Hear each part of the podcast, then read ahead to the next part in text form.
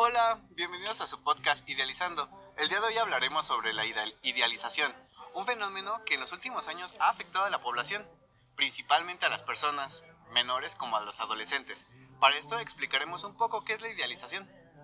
La idealización, según la Universidad de Oxford, es el dar cualidades a las personas que no tienen realmente. El día de hoy tenemos una invitada muy especial. Hola a todos, ¿cómo están? Yo soy Betty. Me pueden decir Betty. Ok, bueno, Betty. no, soy Beatriz, pero me dicen Betty. Ok, ¿sabes? sí, sí, Sí, te Betty, entiendo. está bien.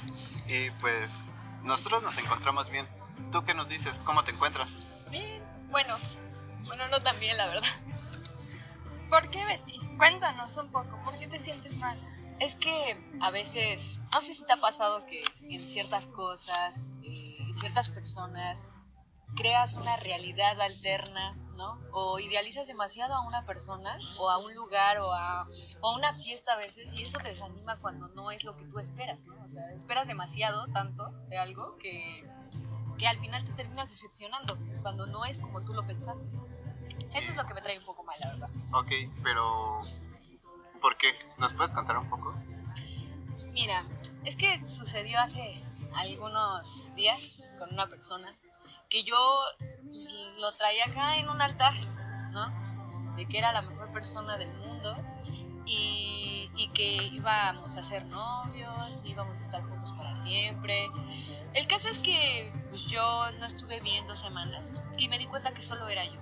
Yo solo era quien estaba poniendo todo en esa relación, que no es relación en realidad todavía, pero bueno, ya traíamos algo ahí. Y no, resultó que no. Entonces, la idealización de esa persona sobre lo que pudo haber sido, lo que estaba sucediendo en el altar donde yo lo traía, por así decirlo. Obviamente la caída fue muy dura por la decepción que yo tuve, ¿no? Eh, al momento de darme cuenta que no era así. Entonces, obviamente eso me desanimó mucho. Y más cuando sabes ya la realidad y ya estás decepcionado, que la persona no se dé cuenta que ya hay algo mal, es peor todavía. Porque esa idealización que traía se va pe- o sea, peor, peor, peor. Y un día vas a hartarte tanto de esa idealización que tu decepción se va a convertir en odio. Y bueno, es cosa que no quiero llegar yo, pero pues a veces así pasa. Sí, claro, te entendemos. Creo que es algo por lo que todos hemos pasado o todos vamos a llegar a pasar en algún momento. Y es muy importante hablar de estos temas. Muy, muy importante. Igual creo que idealizar no está mal.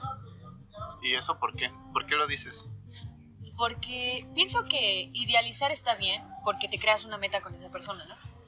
Cuando es mutuo, pienso que la idealización es muy buena porque creas metas a futuro con esa persona. Más bien idealizar demasiado, aún pasando ese límite de metas, de sueños juntos o lo que quieres llegar con esa persona, este sí ya es un tema más grave porque tú solito te creas una película en la cabeza donde no sabes si eso va a suceder en realidad. Justamente. Y es que porque siento que ese es un tema que las personas ignoramos a veces demasiado y creemos que es una parte del amor, pero realmente sobrepasa el amor que nos tenemos por estar pensando en otra persona y nos hace daño y ignoramos el amor propio. Justamente. Pero tú qué piensas sobre esa idealización? Pues yo, yo pienso que la idealización a veces es buena, como tú lo dices, pero también puede llegar a ser mala si no compartes lo mismo con, con esa persona.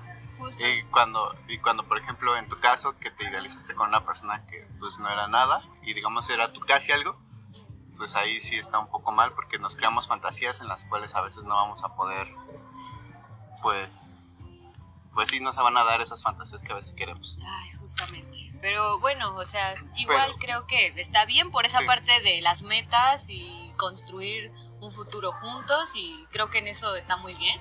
Y el que tengas admiración por esa persona también pienso que está muy bien. No tienes que bajar ese concepto, sino aceptar que también hay errores y defectos en esa persona.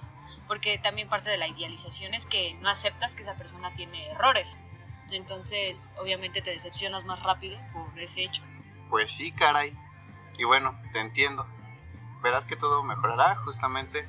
Es un tema que eh, el día de hoy teníamos planeado para hablar. De hecho, mira, me encontré hace un tiempo, leí un concepto sobre el amor tal vez eso te ayude un poco a definir mejor qué es el amor y no para aceptar malos tratos, sino para aceptar lo que te mereces porque tienes un gran valor como persona. Y es que el amor se nos propone como una conducta emocional y aprendida sobre la dinámica que hemos tenido desde que nacemos, desde que estamos en una familia, hasta que crecemos y buscamos nuestro propio camino. Y es un estímulo específico el que tenemos y es eso, lo que definimos como amor es lo que podemos dar y no tanto lo que nos dan. Justamente, justa, justamente. Sí, pienso igual, ¿eh? No, la verdad es que tienes razón, tu definición es muy, muy buena. Ah, luego pásame el link de ese libro para seguir aprendiendo un poquito más cada día de esto tan difícil que es el amor a veces. Sí, es que mira que lo que pasa es que idealizamos tanto a las personas por lo que vemos, no solamente en redes sociales, sino que todo lo que consumimos en estos tiempos es lo que nos hace idealizar tanto a las personas. Pero en serio que yo te agradezco que estés aquí el día de hoy contándonos cómo fue tu historia, qué fue lo que pasó contigo. Muchas gracias. Ay, muchas gracias a ustedes por invitarme. Yo me sentí muy halagada de esta entrevista pequeña en este podcast tan genial, la verdad. Sí, pues sí, yo también me alegro de que tú estuvieras con nosotros y que nos pudieras acompañar, ya que tú que nos contaras un poquito de, un poquito de tu historia y así pues nos pudo ayudar a un poco a entender a todos. Yo creo que un poco sobre la idealización y el amor de los adolescentes.